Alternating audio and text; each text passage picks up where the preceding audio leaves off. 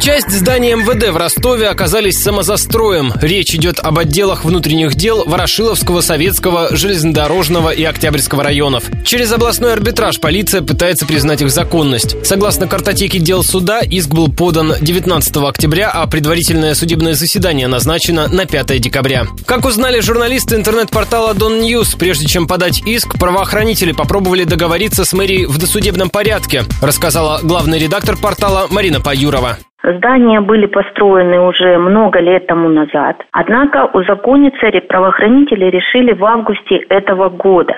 Сначала они попытались решить этот э, вопрос через ростовскую мэрию, однако там им ответили, что это не в компетенции мэрии, а в компетенции суда. Поэтому ростовской полиции пришлось пойти в суд. Из материалов дела следует, что эти здания были построены именно полицейскими. Это их самозастрой.